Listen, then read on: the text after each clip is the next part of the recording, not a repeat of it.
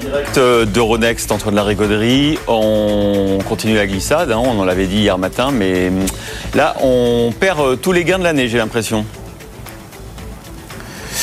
Pas tout à fait encore, mais vous vous souvenez quand on disait oui, tout va bien, regardez, on gagne 13, 15%, on était revenu à 10 en se disant bon, ça nous laisse quand même de la marge. Mais depuis le 1er janvier, on gagne désormais moins de 7% sur l'indice vedette parisien. La phase actuelle est en train de nous faire traverser tous les supports, tous les planchers à la baisse et tout doucement on revient sur les niveaux du tout début de l'année. Là, globalement, avec une baisse de 4% en un mois, dont 3 sur les 5 derniers jours, mais on est arrivé à clôturer hier sous nos plus bas de mars et la glissade devrait continuer ce matin, au niveau du 6 janvier dernier, à 6860.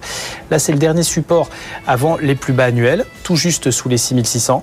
Donc le coup de mou est très sérieux, mais vraiment difficile de relancer la machine avec un taux américain à 10 ans toujours proche d'un niveau psychologique des 5% qui peut déclencher potentiellement un tremblement de terre s'il est dépassé. Les déclarations de Jérôme Powell hier, toujours très fermes face à l'inflation et sur le maintien des taux à leur niveau actuel, n'ont rien arrangé. On a le pétrole qui reste sur une tendance très haussière. On a un Brent à nouveau au-delà des 93 dollars le tout dans une atmosphère sombre où les chiffres d'entreprise, un à un, commencent à donner corps à la violence du ralentissement économique qui nous attend en fin d'année.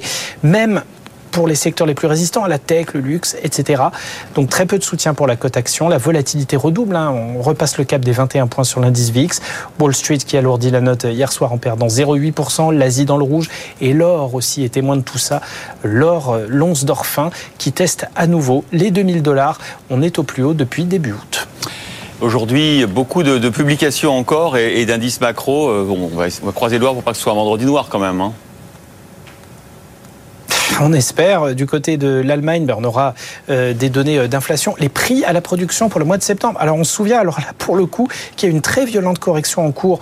On avait moins 12,6% en août, on attend moins 14,2% en septembre. Donc une très forte correction. Pour le Royaume-Uni, on attend les ventes au détail de septembre et l'indice de confiance GFK.